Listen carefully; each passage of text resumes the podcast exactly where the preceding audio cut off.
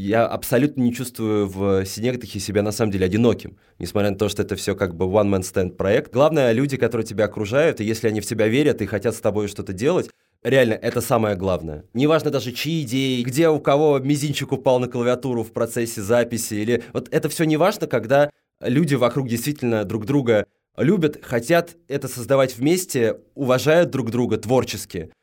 Все, это точка, больше ничего не надо.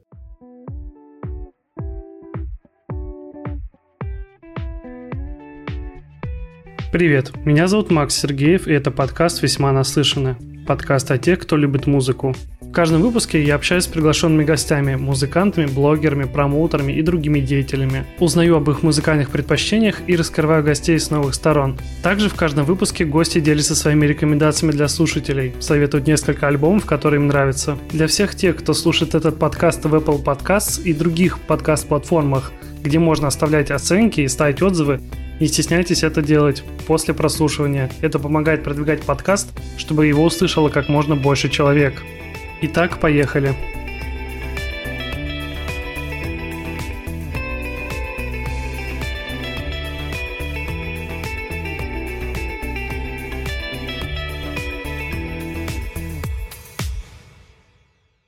Сегодня у меня в гостях Сава Розанов, автор проекта Синек Дахамонтак. Сава, привет. Привет, Максим. Я начну пожалуй, нашу беседу, которую мы обсудим сегодня, много вещей, связанных с творчеством и с э, другими аспектами твоей жизни, с очень банального вопроса, который я обсуждал с гостями своих предыдущих выпусков, и ну, он вертится на поверхности, его, мне кажется, нельзя не обсудить, хотя эта тема уже, мне кажется, всех задолбала. Как прошла твоя самоизоляция? Слушай, ну как она прошла? Не поверишь, я, в принципе, занимался, наверное, чем-то смежным, чем занимаешься ты в данный момент. Я вел, параллельно занимаясь творчеством, еще занимался программой Monolith Talk от э, нашей студии. Я, собственно, был ведущим, я опрашивал людей в, прям в эпицентре карантина, узнавал, как у них дела и, собственно, что происходит с индустрией в первую очередь. То есть мы общались с коллегами, с друзьями, с музыкантами, даже с режиссерами. В общем, все те люди, которые в какой-то момент творческих профессий остались в ловушке, в заложниках ситуации.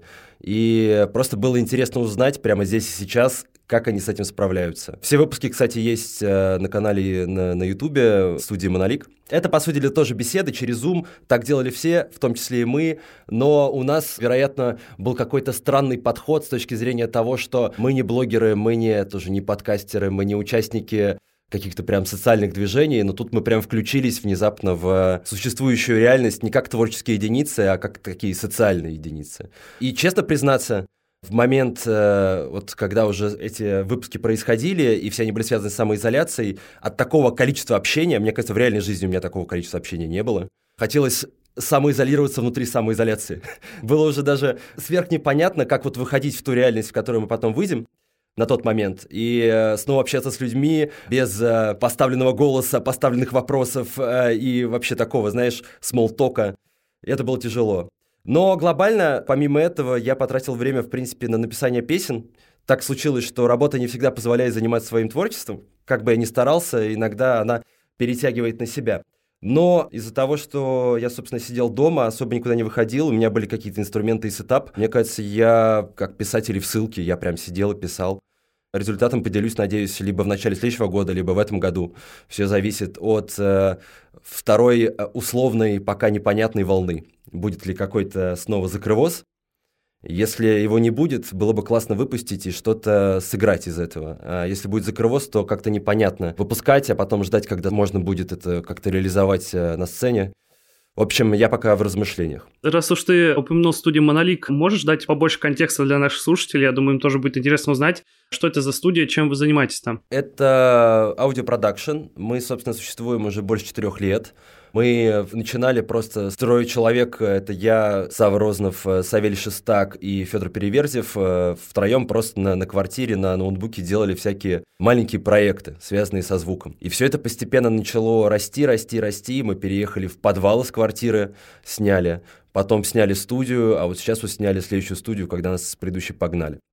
Интересная социальная штука, кстати, по поводу съезда с предыдущей студии. Как выяснилось, не буду называть имена, не буду называть адреса, но просто скажу, что выселили нас не потому, что мы студия, а потому что то место, которое мы снимали под студию, хотели подарить в подарок э, от э, мэрии Москвы каким-то очень классным людям вот в подарок квартиру такую вот. И это было причиной э, съезда с предыдущей студии. Но тут фу, надеюсь, э, в том месте, где мы сейчас снимаем на белорусской, такого не произойдет. Но, в общем, студия Монолик занимается коммерческим, иногда некоммерческим идейным аудиопродакшеном, озвучиваем все, делаем музыку для всего, музыка для сериалов, для рекламы, для кино. В общем, все, что можно озвучить, все, что звучит, мы это берем и пытаемся немножко привить наши вкусы в коммерческий звук. Как-то так. Может быть, выделишь какие-то проекты, над которыми вы работали, за которые у тебя прям особенно берет гордость, и ты там прям думаешь, вау. Мы озвучивали э, музейное пространство в... для НАСА, Хьюстон. Это для нас такая была история, что мы в тот момент еще сходили с ребятами на «Интерстеллар». Мы не подозревали, что фильм «Интерстеллар» станет для индустрии э, композиторов, например, и аудиопродакшенов именно коммерческих таким главным референсом. И, в общем, посмотрев этот фильм, мы такие намотали на ус, а, понятно, как это сделано. Ну, то есть Ханс Циммер и так далее. И, собственно, потом, наверное, два года, в том числе и проект для НАСА, мы делали... Все время прилетал референс Интерстеллар. Э, Поэтому тут уже, в принципе, закрытыми глазами, левой ногой, просто уронив что-нибудь на клавиши, у меня уже получится написать что-то похожее на музыку из Интерстеллара. То есть проект НАСА был очень классный. Какие еще проекты? Мне очень нравится большинство проектов «Силы света», потому что они балансируют на грани какого-то контемпорари и э, какого-то коммерческого шоу. «Силы света», если не ошибаюсь, это ребята, которые световые шоу, да, там делают для знаменитостей? Ну, не только для знаменитостей, они, в принципе, скажем так, светят э, на весь мир уже, что ли, не знаю. Не только для звезд. Э, вот, да, у них был проект с Дрейком. Я сам из Калининграда, я сейчас нахожусь в Москве, по работе, вот. И я работал в Калининграде, у нас есть такой клуб «Вагонка» называется, я там работал светотехником где-то года 3-4, тоже успел там и с какими-то любимыми артистами поработать, которые приезжали, и тоже как бы посмотреть, как все это устроено изнутри, потому что сам понимаешь, что когда идет концерт э, про световиков, про всяких звукарей, мне кажется, вспоминают в последний раз, то есть там как бы скорее благодаря зрителей, артисты за то, что они пришли, а как бы респект какой-то там команде технической мало кто выражает у меня был период, когда я думал, что, блин, а может быть пойти как-то развиваться в этом направлении, но для меня был только какие-то перспективы, условно, поехать куда-то за рубеж, чтобы где-то профессионально выучиться и потом прицепиться к какой-нибудь группе и ездить с ними в туры и как бы там у них быть светотехником. Но потом я понял, что Ночью мне надоело работать, и я, в общем, короче, ушел из этого дела. Я понимаю, о чем ты говоришь, о том, о чем ты сказал до этого, по поводу того, что весь э, тим, да, он как бы не воспринимается публикой, когда они ходят на какие-то шоу или на какие-то концерты. Человек, к сожалению, действительно, зритель, он не видит, что стоит за производством. Он чаще всего видит итоговый результат, видит артиста на сцене, видит, э, собственно, суммарный флоу от всего этого и не знает, э, что за этим большой каст. В принципе, прекрасно тебя понимаю, потому что вот в формате коммерческой работы являюсь тоже субподрядом, да, когда пишу музыку для каких-то проектов. И тут не, не всегда тебя даже в титры могут ставить, если там главное там артист, который в кадре и так далее. Но это, мне кажется, удел не только там русской индустрии, да, это, мне кажется, это везде так, просто такая субординация сложилась, что и это не отменяет профессионалов, там, да, если какой-то крутой звукорежиссер или световик. Просто в сознании как будто не отложилось, что если мы говорим про итоговый продукт, что за этим всегда очень большой каст.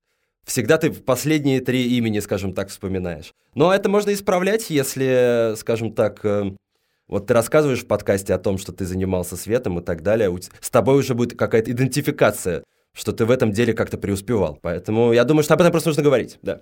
Я тут с 18 числа, и вот я думаю, как бы тут не остаться в Москве, то есть успеть доделать всю работу, чтобы меня тут не закрыли, потому что я и так устал эмоционально, потому что тоже, как мне кажется, ты вот говорил про то, что слишком много общения. Я просто тут тоже друзей в Москве много, и ты со всеми встречаешься и думаешь такой, это все классно, но мне после такого общения нужно 3-4 дня дома посидеть э, безвылазно, там, просто за компом или там смотря сериалы. Я тебя понимаю, да. В твоей профессии точно есть э, вот этот побочный эффект. Скорее всего, я предполагаю. Других вариантов, кроме как действительно отдыхать от людей, у тебя не будет. Извини. Уверен в этом. Как раз поговорили про самоизоляцию, ты упомянул то, что ты э, писал тоже новые песни. На твой взгляд, именно вся вот эта ситуация с вирусом и самоизоляцией, ну, как-то на них повлияла? Или ты концепт этих песен там и какие-то наработки, это все было еще до того, как все началось? Точно не повлияло. Не так часто, скажем так, использую обстоятельства, особенно обстоятельства общедоступные в виде там общего локдауна для какой-то творческой идеи. Во всяком случае, я не вижу в этом смысла, потому что это такое очевидное, на мой взгляд, эксплуатация своего же какого-то внутреннего творческого интеллекта. Прозвучало, наверное, слишком круто, но я думаю, ты понимаешь. То есть это так же вот, как ты берешь и пытаешься закодировать то, что не надо уже кодировать все в этих обстоятельствах. Ты не пытаешься сделать ничего нового. Вот. То есть я самоизоляцию не использовал как тему для песен, скажем так, или тему для какого-то творчества. Появлялись концепты в процессе, да, конечно, было ли что-то заготовлено заранее, да, с миру по нитке и вообще из разного ссора всегда делаются песни. Не помню, чтобы это было какое-то... Вообще, никогда не помню ситуации, чтобы это был какой-то, вот, знаешь, внезапный такой луч света, который пронзает, и я погнал писать. Нет, это все собирается из маленьких историй, ситуаций и, скорее всего, процесс именно написания песни не представляется возможным в формате вот э, задачи какой-то одной. Вот. То есть это нереально. Я думаю, что некоторым нашим слушателям будет интересно узнать побольше о вообще твоем проекте, как давно ты начал, и был ли это как бы сольный проект, или это какая-то групповая история? Я считаю, что это в первую очередь, конечно, с точки зрения материала сольный проект, потому что никогда я не писал музыку или песни группой. То есть не было такого опыта, прям вот мы собрались, кто-то придумал партию, я ее, на, на нее напел что-то. Вот э, таких классических опытов э, не было. И вообще, не, наверное, не самый командный игрок, мне кажется, особенно в музыке.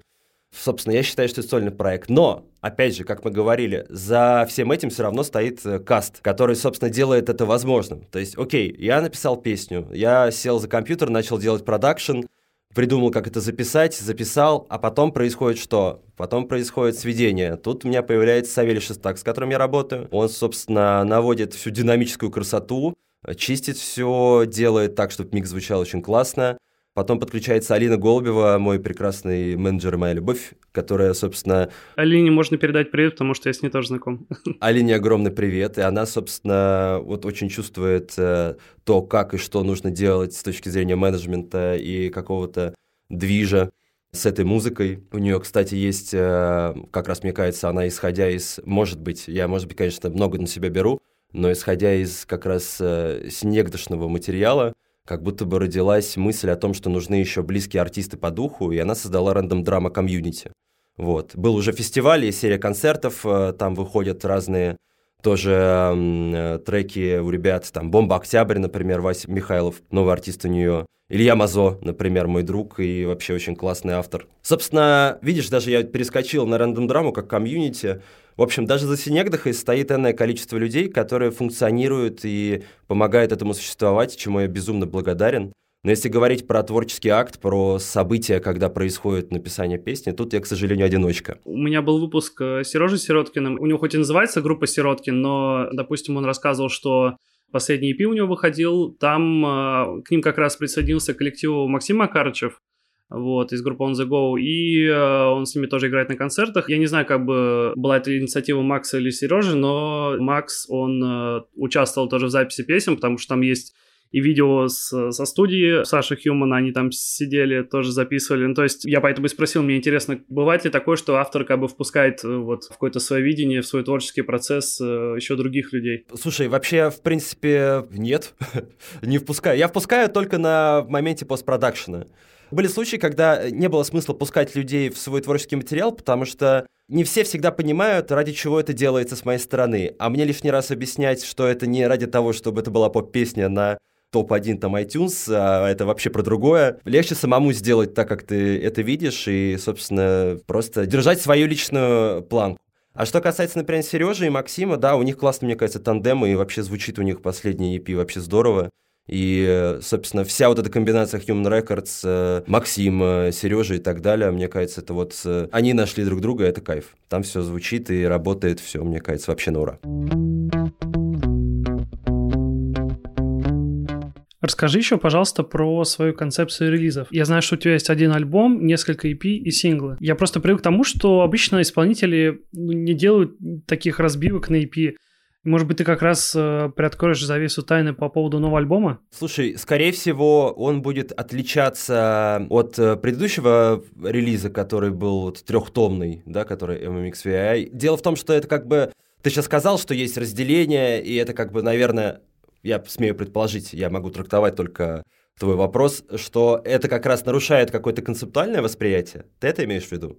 Когда релиз разделен. Это я говорю только как бы от своего восприятия. То есть для меня привычнее, что либо это один какой-то альбом, либо там это два там альбома, разделенные на две части. То есть, ну, из каких-то мне известных там есть э, такие хорошие примеры. Но в случае, наверное, с твоими вот этими главами, там, скорее всего, ты просто их, вот эти записанные треки просто упаковал в такие пишки, как бы как э, такой отпечаток времени, наверное, я так предполагаю. Конечно, конечно, нет. То есть в этом и была затея. У меня изначально сет-лист, э, ну, это прям для тех, кто любит дигать Изначальный сет-лист со всех пластинок, он был вывешен до выхода этих пластинок э, в соцсетях. Есть опись того, что я собирался сделать э, перед тем, как это выпускать. И потом дозированно это, собственно, выходило. Тут, опять же, нюанс. Я не верю в крупную форму. Просто-напросто в музыке, особенно в такой музыке. То есть в рэпчике, в каких-то поп-релизах я шарю, почему делается большое количество треков на альбом, неважно, концептуальный он или нет, просто чтобы была дробь, да, чтобы чем больше клипов и треков на альбоме, что-то одно точно куда-нибудь залетит и будет э, работать на массовую аудиторию. Но, опять же, не ставя такой цели, вообще не воспринимая себя как артиста, который собирается рваться в какие-то топы, мне было выгодно и интересно делать маленький формат, да, то есть создавать эпишки по 5 треков, несмотря на то, что материала было на, ну, на два альбома суммарно. К следующей пластинке подход примерно такой же, но могу сказать об идеальном плане, который, скорее всего, не сбудется, загад не бывает богат, но все-таки одна пластинка будет являться тоже частью общей пластинки. Это, скорее всего, будет э, тоже EP. А другая EP будет выходить в видеоформате, который нельзя будет послушать, а можно будет только посмотреть. Все зависит от того, как э, будут послабляться коронавирусные вот эти приколы. То есть это, скорее всего, будет кинотеатр, и, скорее всего, это будут сеансы, где люди будут слушать пластинку и смотреть визуал. Такая затея. И это нельзя будет послушать в iTunes, Spotify и так далее. Это будет прям отдельный поток. И также отдельно как раз просто в классический формат музыки в виде EP. Не будет, наверное, трех, четырех, пяти, шестей. Это все будет две части. Одна визуальная, аудиовизуальная, другая просто аудиальная. Это если говорить про форму. Про содержание пока вот сильно не рассказываю, но рабочее название вообще всей этой затеи называется «Музыка для небесной девятки». У тебя помимо аудио в творчестве сильно еще и видео и арт-сторона. Кто вообще прикладывает руку к этому всему? В общем, есть два клипа. Первый клип, э, он был снят э, Кедром Ливанским на «Белоснежные ножи». Это была просто прогулка двух друзей. Мне Яна сказала, что, ё-моё, Сава, у тебя нет клипов, надо сделать что-то с клипами. Несмотря на то, что у меня были уже какие-то арты для промо-пластинок и для каких-то визуальных штук, э, для концертов и так далее, не было клипов. И вот мы с Яной что-то решили прогуляться и снять, и получился очень классный такой ностальгичный, э, дружественный видос.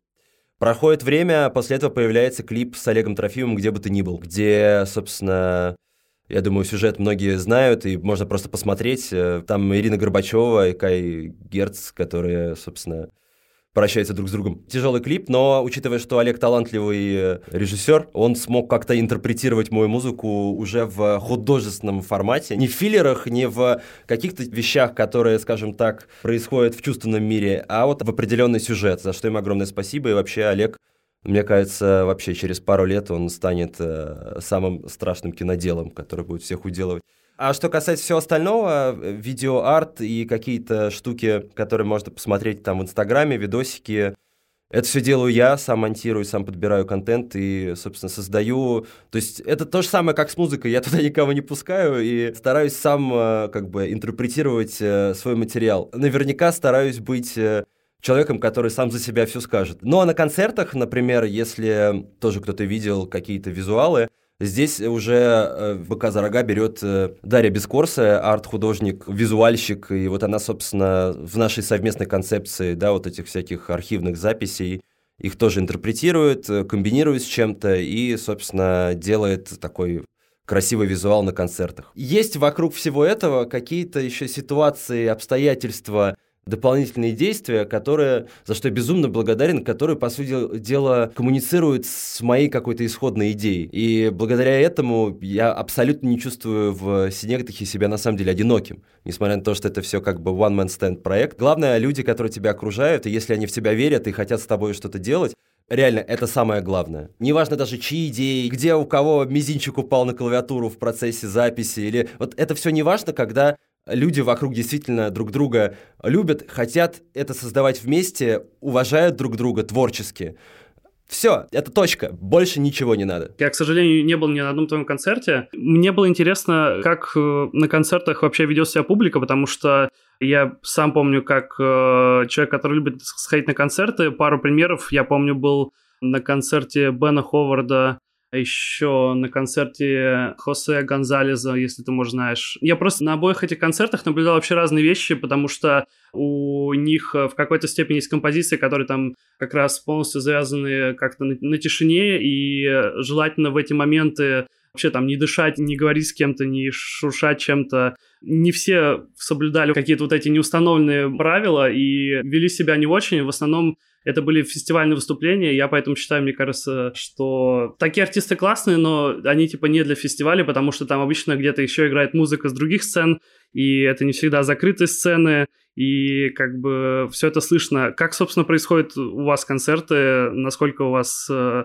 понимающая публика вот эти все неписанные правила. А, слушай, ну, не, конечно, у нас на концертах все слэмятся. У нас прям, у нас э, самые агрессивные концерты, и мы перед тем, как э, публику заводить, они подписывают, э, что врачей не вызывают сами, если что. Не, на самом деле нету той ситуации, в которой публика была, скажем так, до концерта или вообще в самом формате зажата в рамки того, что она не может делать. Никогда не, не происходило никакого типа регламента для публики. Так, ребята, вот у нас э, сидящий концерт, это значит, что вы должны сидеть. Нет, у нас полная свобода в этом смысле. Но сама музыка и само пространство, где мы можем играть, оно, естественно, диктует.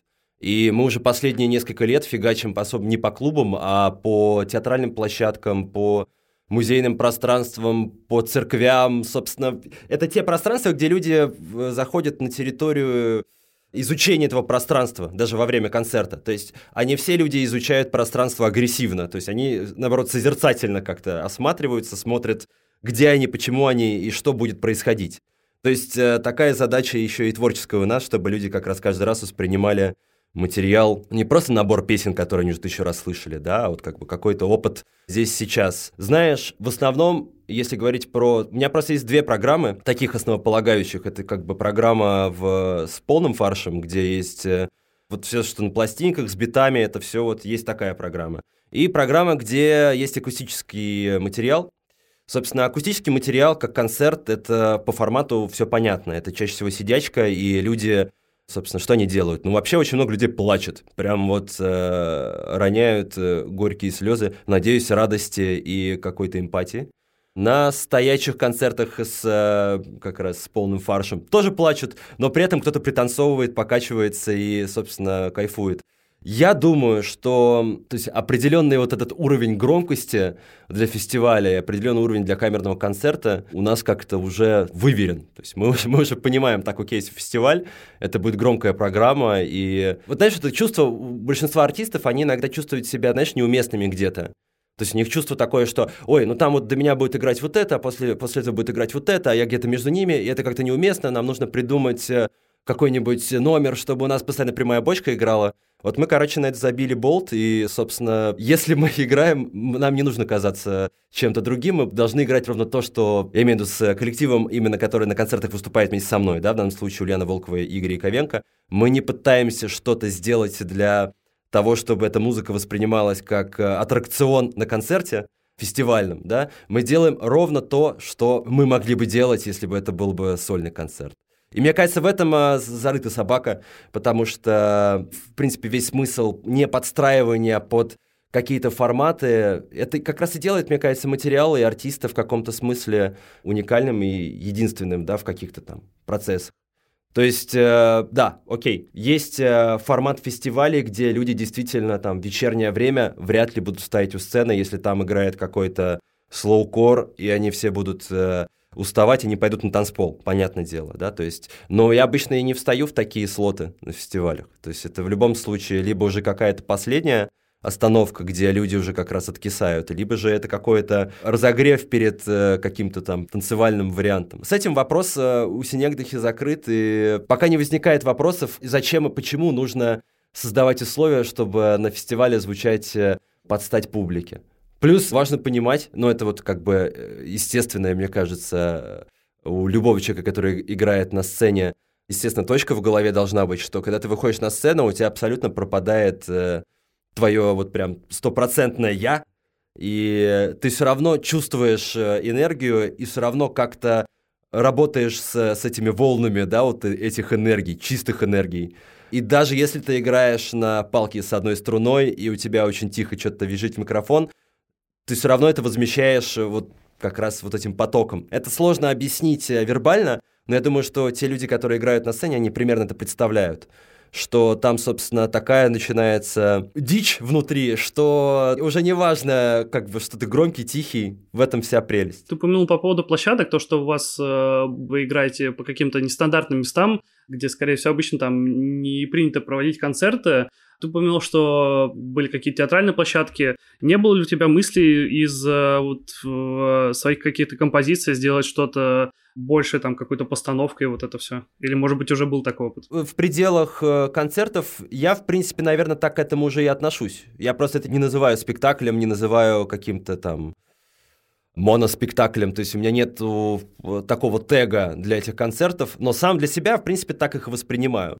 Не уверен, что я должен просто навязывать э, публике это как вот воспринимаете это как э, спектакль и смотрите, как, собственно, здесь все продумано. Нет, но для себя так и вижу. Поэтому, если вдруг, если ты имеешь в виду, если усугубить эту ситуацию, создать еще какую-то драматургию внутри концерта очевидную, не только через песни, ну, естественно, такие мысли есть, они просто предполагают продакшн, да, то есть я помню, был концерт в Гоголь-центре в 15-м, по-моему, или 14 году, очень давно, где мы, собственно, сделали сценографию, выставили кровать на сцену, и это был как бы достаточно очевидный, исчитывающий для, мне кажется, зрителя ход и понятие того, что это как бы что-то происходящее ночью в квартире. То есть и вся музыка поэтому была от этого такая немного приглушенная, и все это работало как действительно какая-то ночная исповедальня. Но, опять же, да, как бы можно делать это прям в лоб, да, и объяснять, создавать условия, вытаскивать артистов на сцену, которые собственно, исполняют определенного там, рода роли. А можно это просто скрыть внутри себя и просто знать, что ты это делаешь, и кто-то это почувствует и будет это так воспринимать. Вообще глобально, конечно, да, было бы, наверное, классно, но что это на данный момент э, просто при условии того, что концерты сами по себе уже имеют этот э, внутренний бонус, даст, ну, окей, потрачу больше времени и сил на продакшн, создам какие-то условия перформативные. Может быть, может быть, да. Я просто не уверен, что я как э, единица потяну это физически пока что. Но, конечно, было бы классно. Всегда хочется дофига всего, и вообще я мечтаю сыграть, например, в цирке, но вместо животных будут люди. Ты еще, да, в самом начале упомянул то, что ты как бы больше одиночка, не, не совсем командный игрок, как ты выразился но у тебя был опыт э, и фитов, и какого-то продюсирования. Как вот это все происходило? Это была твоя инициатива или тебя звали, говорили, Сава, сделай нам классно. Действительно, если заметить, фитов не очень много, именно потому что, даже не потому, что я какой-то единоличник. Тут я хочу сделать просто пометку, мне кажется, она будет важнее того, что я сказал в тот момент, когда ты об этом спрашивал. Я одиночка только в написании и в творческом процессе группы Синегдах и Мунтак. В процессе продакшена, постпродакшена, концертов, еще раз, это очень важно понимать, это команда людей. И это очень важная команда людей, да, то есть это вот, просто а то я звучу как э, охуевший такой чувак, ну, вообще-то я, собственно, вот, и, я и зубы сам чищу, и песни сам пишу, и вот и ботинки одеваю, и, и все вообще, и асфальт под меня катают. Не, это не так вообще ни разу. Я одиночка только тогда, когда беру инструмент, пишу песню, ною себе под нос что-то, потом сажусь за, там, за компьютер, делаю продакшн. Вот как только я закончил песню, за компом. Как только я сказал себе, все, мне нравятся все пачки, все дубли, что есть, дальше это уже становится достоянием и рабочим процессом другого количества людей, которым я безумно благодарен за это. Но по поводу фитов, возвращаясь, наверное, заметно, что их не так много. Какие-то фиты, они шли от э, ин- моей инициативы, например, с Лизой Громовой на второй главе есть песня «Салют», э, где она прекрасно исполняет, собственно, композицию. На тот момент э, как-то так совпало, что я понимал, что я готов позвать э, человека, и вот как он сделает там два тейка, вот я это и возьму, вот мне как будто было абсолютно неважно даже объяснять что-то, или к тому же Лиза прекрасно все понимала про материал была как бы даже фит или коллаборация без э, напряга, да, то есть это как бы тебе не приходилось даже думать, что ты делаешь, ты просто вот знал, что вот эта комбинация идеальная, и она подходила. Был фит Салуки. Для меня это был эксперимент, это был запрос с его стороны, и, наверное, эксперимент удачный с точки зрения хип-хоп культуры. Я в голове все равно это не могу воспринимать на прям на серьезных, на чистых щах. Я понимаю, что это все-таки эксперимент, это не какая-то не тот метод работы, над которым я привык э, работать. Что окей, да, но мы с Сеней, скорее всего, сделаем еще один трек, и он уже, скорее всего, будет немного отличаться от... Э, он не будет такой агрессивный, там не будет какого-то прямо накидывания, все будет немножко индивидуальнее, прочувствование, наверное, что ли. Но, опять же, в данном случае, учитывая, что запрос не от меня, это там Сеня будет виднее. Еще есть э, тема, что мы вот с Пашей Артемьевым, учитывая, что мы вместе в школе, в Московской школе музыки, э, собственно, преподавали, курировали точнее, вот мы решили с ним отлететь немножко и поучаствовали в резиденции Рихтера в начале октября и решили сделать что-нибудь из ряда вон, потому что есть э, Паша Артемьев, который Паша Артемьев, он делает то, что делает Паша Артемьев. Есть, э, собственно, я, который делает то, что делаю я. Мы решили собраться и сделать что-нибудь отбитое, не совмещающееся с нашими творческими единицами. И получился такой транс с автотюном, без битов, что-то в духе One Not Point Never – но при этом с э, какой-то прозорливой лирикой. В общем, очень странный материал, скорее всего, получится. Он тоже увидит свет, скорее всего, в следующем, уже, мне кажется, году, просто учитывая количество материалов, которые нужно делать. Но, в общем, это абсолютно отбитая, но в хорошем смысле штука. То есть э, у меня всегда было желание, особенно когда вот с Пашей мы общались, реально войти вот в какую-то другую реку и не пытаться делать э, вот этот вот лирический настроенный, эмоциональный вайп, а сделать какую-нибудь, э, ну, там, разъебаху, прости за мой французский. То есть такая задача. Еще про фиты есть... Э, то есть я сейчас думаю, есть вариант сделать треки, мне присылает White Punk, у него есть какие-то классные пачки, я пока просто не понимаю, как на это залетать. Пока ищу и думаю, он делал очень классный продакшн для последнего, ну и не только для последнего альбома Хаски. Там есть э, пару работ, собственно, я прекрасно понимаю, как работает вайт панка, пока сам не понимаю, как свой вайп туда вставить, и чтобы это все работало. Но такие, такие темы есть. То есть мне приходят какие-то запросы, и я чаще всего эти запросы не отправляю, потому что, ну, наверное, эмоционально не и коммерчески не рассматриваю варианты. То есть как бы фит это чаще всего в двух вариантах. Это как какая-то коммерческая история, которая поднимает артиста на прослушиваниях, либо творческий прям акт, да, совместный. Вот, собственно, ни с той, ни с другой стороны, вероятно, в своей голове такой point или цель не ставил никогда, и поэтому отсутствует энное количество фитов. Помню, были когда-то какие-то мысли о том, что мне очень хотелось сделать с кем-то фиты, и даже какие-то были подходы к этому, но там обычно ничем не заканчивалось, но обычно от этого никто и не страдал. То есть, мне кажется, это все должно быть э, прям по наитию, потому что в любом случае, я вот уверен, что я скажу сейчас за всех, кто пытался делать фиты, Чаще всего как это происходит? Вы такие, о, классно, надо сделать что-нибудь вместе, шикос. Кто-нибудь что-нибудь через полгода отправляет, другой что-нибудь через еще полгода отправляет друг другу. И, в общем, это либо случается разом, либо не случается никогда, либо где-нибудь, где-нибудь, там, не знаю уже, когда все старые будут. Это обычно процесс должен быть либо супер быстрый, и сразу все понятно, но от этого страдает иногда качество материала.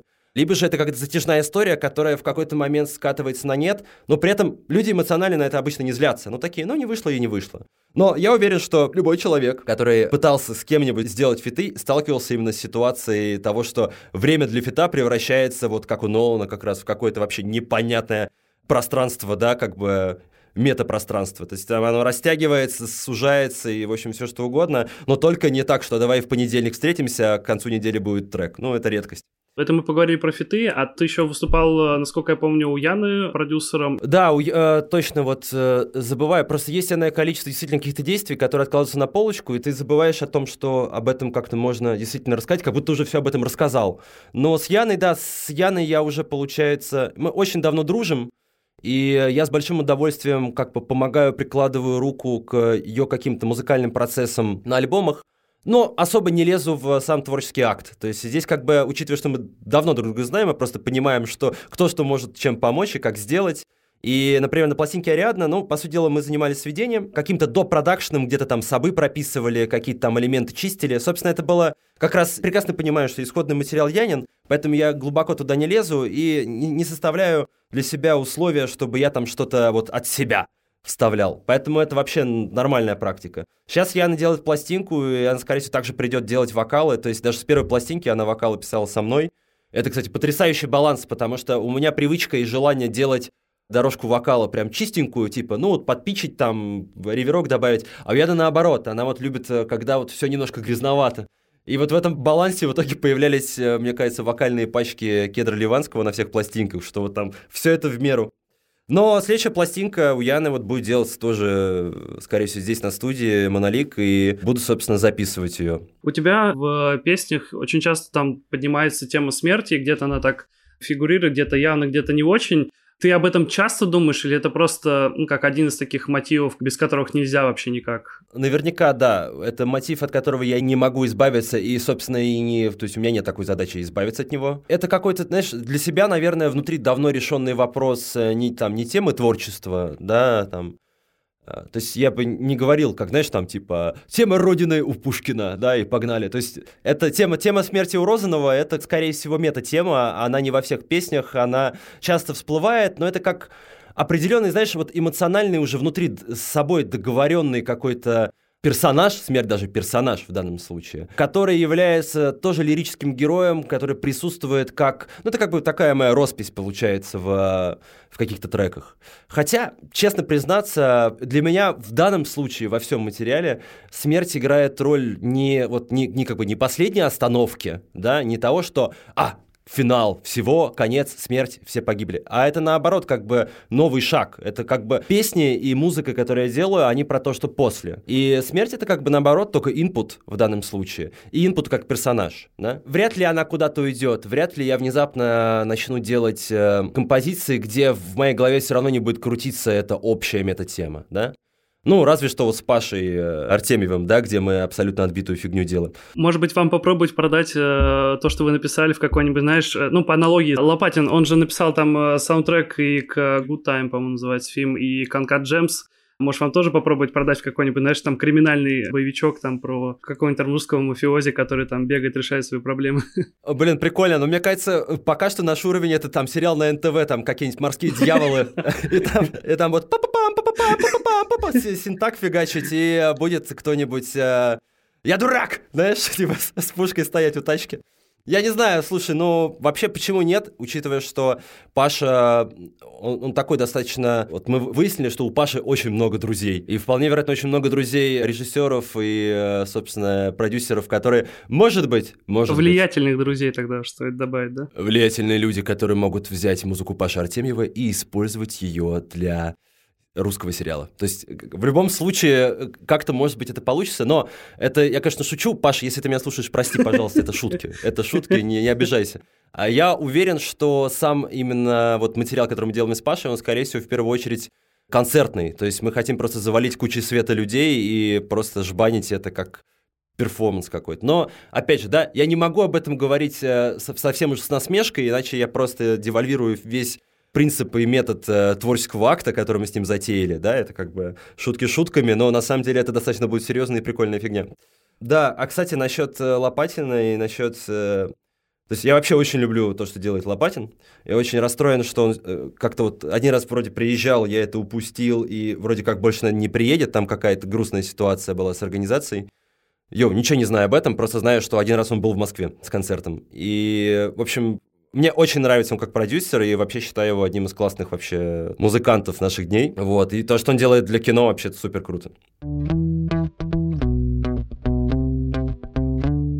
Ты уже упомянул, что преподаешь Moscow Music School. Как давно и с чего это все началось? Два года назад э, нас, как студию Монолик, позвали курировать э, поток на музыкальный продакшн. В общем, два года мы курировали, вели какие-то мастер-классы в выходные, и, собственно, вот выпустили сейчас ребят, и потрясающих ребят, потрясающих э, сейчас и композиторов, на мой взгляд, и продюсеров, и один из э, них это вот Николай Низкородов, который Rapid Antics, очень классный чувак, он с нами теперь в команде Монолика и, в общем-то, делает с нами музыку. Я буду, скорее всего, еще тоже со школой взаимодействовать, как э, тоже куратор э, по сонграйтингу на полгода, и это, скорее всего, будет с февраля крутая тема, потому что вот нужно понимать, да, что вообще, в принципе, преподавание, вот я в своей голове не, вообще никак не отмечаю именно слово преподавание, как вот оно воспринимается у всех. Для меня это в первую очередь как бы зародить людей идеей, да, и раскрутить эту идею, нежели чем какое-то прям менторство или вот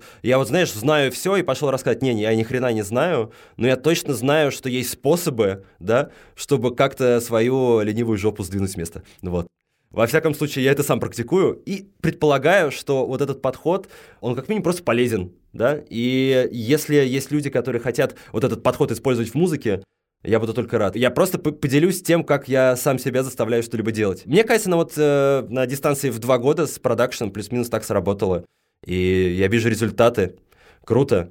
И вообще круто, что есть музыкальное образование такого типа. Расскажи, как, ну вот вас пригласили как бы это все курировать, вы для этого специально разработали какую-то там э, программу, то есть какой-то курс, или как это все было? Да, мы в течение полугода до того, как начался старт э, программы, мы уже разрабатывали, собственно, всю историю, как это будет, э, кто будет преподавать, э, какой, собственно, сценарий, э, там, например, что сперва они должны научиться сделать и так далее. Естественно, это был первый год, естественно, это был тестовый вариант, и вот сейчас вот через два года уже понятно, как и что нужно давать. То есть мы знаем проблемы, гэпы с программой, которые мы упустили, и сейчас они уже, по сути дела, докручены. То есть мы не можем уже повторить тех же самых ошибок да? А под ошибкой я имею в виду, что на самом деле, когда ты берешь абитуриентов э, и э, приглашаешь их учиться в типа в современную музыкальную школу, нужно понимать, что исторический контекст других музыкальных школ, он не должен пропадать.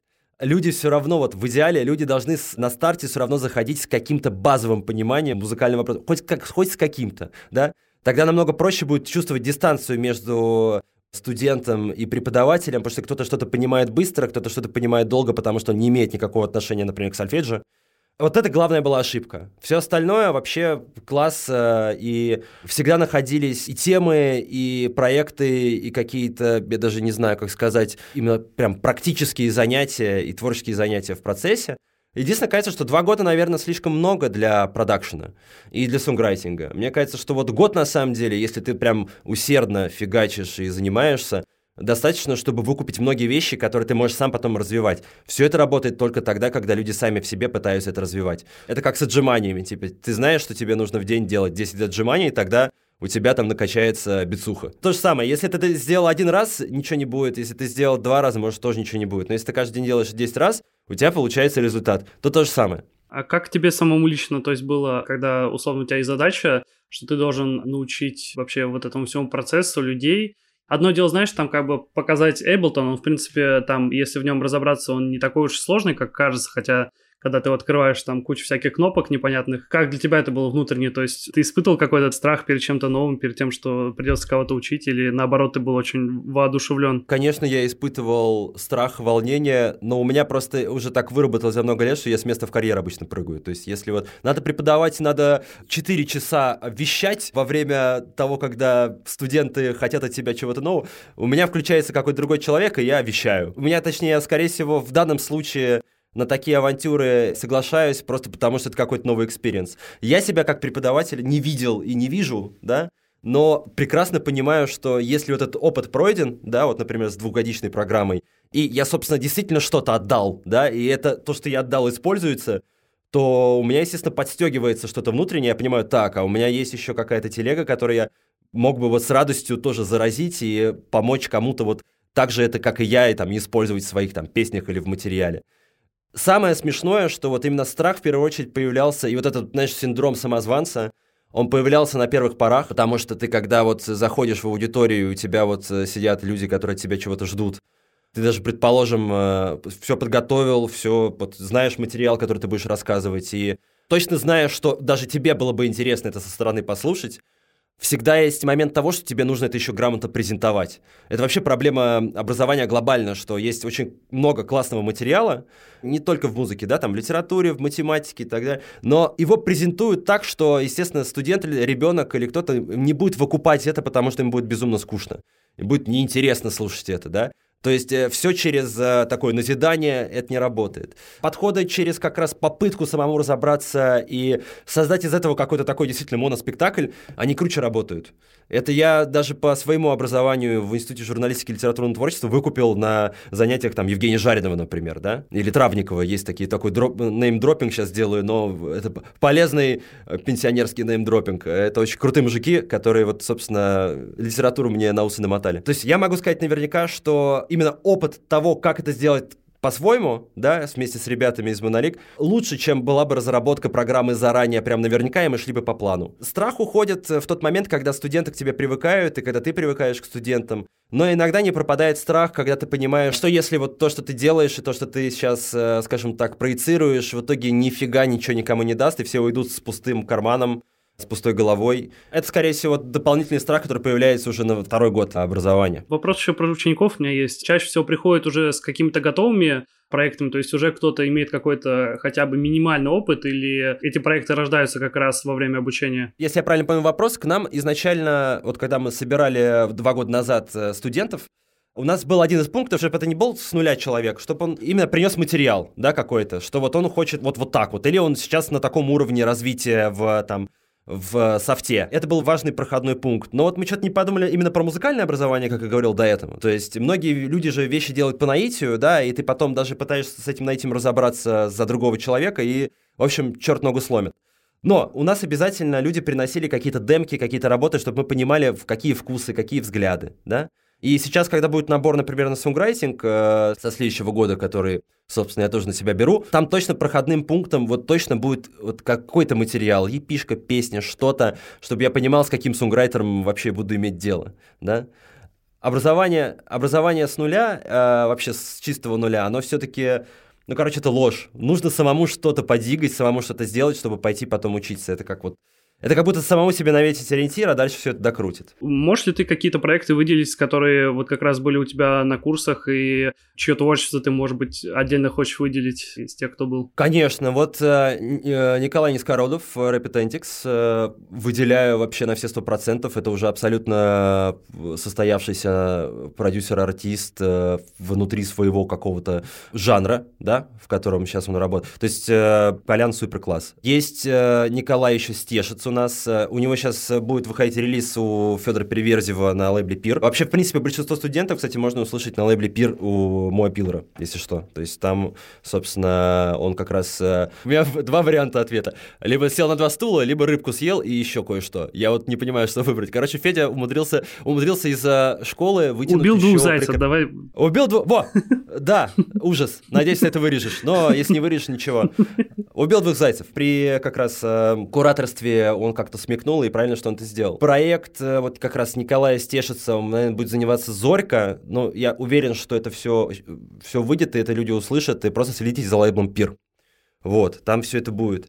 Из студентов еще могу выделить точно очень прям вообще супер. У нас был один чувак, Федор Куприков, у которого сейчас проект «Красочно-бледно», и Лео Сальвини, который выходил сейчас на лейбле «Домашняя работа» у ребят из «Пассаж». Я, кстати, был недавно на гаражной распродаже у ребята, и как раз Лео Сальвини там выступали, да, я застал. Мне понравилось. Это наш Федя, это, в общем, наш студент. Я очень рад, что у него вот именно как раз все именно реализовалось так, как, э, вот, так, как и должно было быть. Он пришел делать вроде как продакшн, но занимался именно живой музыкой с элементами как раз акустики, и вот он классно все это развил, дотянул это до вот как раз до конца обучения, и в итоге выпустил два релиза, и они еще легитимны с точки зрения того, что они сразу, типа, вот и на лейбл, и, типа, он, вот, ну, короче, как музыкант состоялся сразу во время обучения, это очень круто. Так что прям супер класс, всем тоже рекомендую. Еще рекомендую его шугейс проект «Красочно-бледно». Очень классный клип у них есть, и, в общем, те, кто это будет слушать, э, очень рекомендую это послушать, посмотреть. Э. Когда люди приходят обучаться в школу и вот на эти курсы, они часто доходят как бы до конца, или есть те, кто просто там, не знаю, психует, говорит, блин, у меня ничего не получается, и нет какой-то мотивации, и как-то я чувствую, что что-то идет не так. Происходит вообще такое? Конечно, сто процентов это происходит. Э, есть люди, которые вообще могут до конца не дойти просто не из-за того, что у них что-то не получается, а просто из-за того, что они ничего не делают. Точно могу сказать, что 50 на 50. Большинство людей, которые приходят в школу или идут учиться, у них обычно вот два варианта, да, либо это у них какой-то затык, да, что им нужно, вот они там в тупике, и они вот как-то не понимают, что им дальше делать с э, своим творческим процессом или вообще, в принципе, с творчеством. А второй вариант — это люди, которые уже что-то знают, что-то умеют, они уверены, что они могут сделать еще лучше, развить себя именно как музыканта или как продюсера, и поэтому они идут учиться, потому что знают, что их кто-то будет э, подстегивать э, и давать возможность это как раз развивать, да? А есть вообще уникумы, которым вообще не нужно образование, они просто сразу могут так делать. И, собственно, ну, э, даже не о них сейчас речь, а вот именно психологически как раз нестабильных э, ребятах, которые все время связывают свою музыку или творчество и процесс обучения очень близко к сердцу, да, которые вот прям вот очень близко к сердцу это притягивают. Тут э, всегда два момента работают. Первое это насколько как раз внимателен куратор или, или преподаватель. Вот насколько вот ты внимательно прям погрузился в вот эту психологическую проблему, и хочешь ее решить вместе с человеком. Либо второй вариант, когда ты, ну, не знаю, tough love, когда у тебя прям напряженная работа, ты не спускаешь человека, вот, вот не знаю, короче, прям мочишь его иногда из э, через такое странное психологическое давление происходят какие-то прорывы, когда у человека что-то получается. Но это редко. В нашей практике такого практически не было. Если изначальный вопрос был такой, что если такие э, ребята, да, конечно, есть, и да, это входит в стоимость билета, да, это нормально, и с этим нужно как-то уметь э, работать. Я попадаю, вот меня везет, я, мне попадаются такие люди, и вроде как с кем-то получается, с кем-то нет. А с кем вообще не получается, обычно ответ находился всегда один. Люди ничего не делали да. И это не было ситуации, что человек что-то пытается, старается, у него ничего не получается. Нет, люди просто ничего не делали, и у них была проблема с тем, что что-то у меня не пишется, что-то не работает, что-то там не подходит. А как бы, ну, йоу, пока при таких условиях. Для наших слушателей хочу сказать, что новый набор в Moscow Music School заканчивается уже 15 октября, и у вас есть всего несколько дней, чтобы успеть записаться. Все подробности по ссылке в описании. Я тебя до записи попросил э, порекомендовать э, три альбома для наших слушателей. Что ты нам подготовил? Слушай, э, я подготовил три релиза. Не то чтобы я очень много о них скажу, но мне кажется, что они как минимум могут ответить на вопросы вообще, что я в своей музыке тоже пытаюсь донести, да? То есть первый релиз э, — это Илья Мазо «Предметельные дни». Хочется его упомянуть. Это релиз 16 года. Это мы делали вместе как раз с Ильей Мазо. И там, на мой взгляд, квинтэссенция как раз э, русской лирики и вообще такого отбитого русского космизма, даже могу могу сказать так, той эстетики, которая на самом деле очень сильно сейчас третируется, используется кем угодно, скажем так. Но это было уже у Илюхи тогда в 16 году и как-то очень красиво сформулировано даже просто в текстах и в его каких-то идеологических сторонах. Я просто упомяну этот релиз, потому что сам приложил к нему руку и помогал его записывать, был продюсером на этой пластинке и до сих пор обожаю этот релиз. Всем его рекомендую слушать. Это прям э, Россия хорошем смысле этого слова. Хочется сказать также еще про, вот, может, какой-то вот подготовил такой вариант э, западного релиза. Это как раз к вопросам референсов, которые на самом деле работают. Это Мозы Самни, это романтизм, пластинка 17 года. Я даже себе пометил, э, чтобы не забыть э, как раз, что у меня в 17 году тоже выходили первые главы. У него вышел как раз эта пластинка. Это очень крутой музон. И этот музон, который как раз очень классно, что ты делаешь какую-то музыку, а потом слышишь у кого-то другого, и так думаешь, блин, классно, что независимо от э, всего этого мира, есть мир чувственный, где есть коннекты. И мы безумно с ним как-то в этом смысле совпали, и мне очень нравится, что он делает, и как он делает, и скажу даже больше, это почувствовал в какой-то момент даже мир, и я должен был снимать клип э, вместе с режиссером, с которым работает Моза Самни. Там, к сожалению, я предполагаю, что из-за продакшена, который общался с девушкой-режиссером, не сложилось. Это было очень смешно, потому что я такой слушаю Мозеса Самни, вижу этот клип, говорю, вот, вот, это то, что я хочу сделать. Потом проходит месяц, и я нахожу этого режиссера, и мы общаемся с этим режиссером на тему клипа. Мир дал знак, но потом этот знак у меня, конечно, забрал. Но это нормально. Я все равно рад, что это как минимум могло произойти. Следующий релиз, о котором я хотел сказать, ну вот у меня, получается, Илья Мазо начал с, э, с русского релиза потом Мозе Самни. И хочу сказать про музыку, которая самое тупое, что вряд ли кто-либо это может э, поверить, но которую я иногда гоняю себя в плеере или просто слушаю, это 100 Gex. 1000 Gex альбом, э, в общем, э, мне кажется, это очень крутая тема, и я ее не рекомендую с точки зрения того, что вот, послушайте, вот как, вот как музыка должна звучать. Нет, она, вероятно, не должна так звучать с точки зрения... Я не заставляю, не говорю, что это камертон, но я считаю, что это очень круто. Я считаю, что 100 Gex это очень, очень крутой Музон очень крутой проект, и, собственно, у меня максимальная вот как раз с точки зрения прослушивания музыки расслабон, хотя это не расслабленная музыка. Вот я слушаю это вот просто пока иду и так далее, и так далее. То есть это все, конечно, в перемешку с условными Моуза Самни или Илья Мазо, которого я упомянул. Но вот, мне кажется, Геки — это вот сейчас э, номер один в списке того, что такое, ну, на мой взгляд, музыка, стиль и вот какая-то вот подход, да? То есть это у тебя не является каким-то guilty pleasure? Ну, потому что кто-то относится к ним серьезно, кто-то говорит, боже мой, что за фигня, а кто-то, ну, то есть вообще все понимает, как бы, что происходит. Отношусь к этому как раз, я прекрасно понимаю, что это такое. Это не относится в категории слишком серьезного или, или в что-то по приколу. Это как аура, короче, да? То есть музыка как аура. Вот, вот эта аура, она дает, э, это, появляется функционал у этой музыки ты начинаешь вокруг себя чувствовать немного другие движения. И они, вот как раз у геков, они как раз происходят не внутрь, а наружу. И это очень классный тонизатор. То есть это музыка с функцией. Естественно, мы сами придумываем эту функцию, да? Но у меня это работает так. Но, опять же, очень хочу дать понять, что у Синек так не будет такого саунда. Это не референс того, что я собираюсь сделать, но такую музыку я слушаю.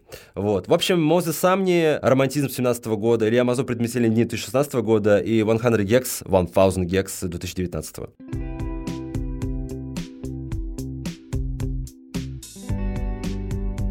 С вами был Макс Сергеев и подкаст «Весьма наслышано». Спасибо всем, кто ставил оценки в подкаст-приложениях и присылал свои отзывы. Это супер приятно. Если вы этого еще не сделали, то не стесняйтесь, это бесплатно. Каждая звездочка и отзыв в iTunes и других подкаст-платформах увеличивают шанс того, что подкаст услышит больше человек. Ссылки на все видео и альбомы, о которых мы говорили в этом выпуске, я оставлю в описании. А также, чтобы быть в курсе всех новостей подкаста, подписывайтесь на мой телеграм-канал. Там я буду публиковать анонсы и ревью новых альбомов. Ссылка будет в описании. Дальше будет только интереснее. Услышимся.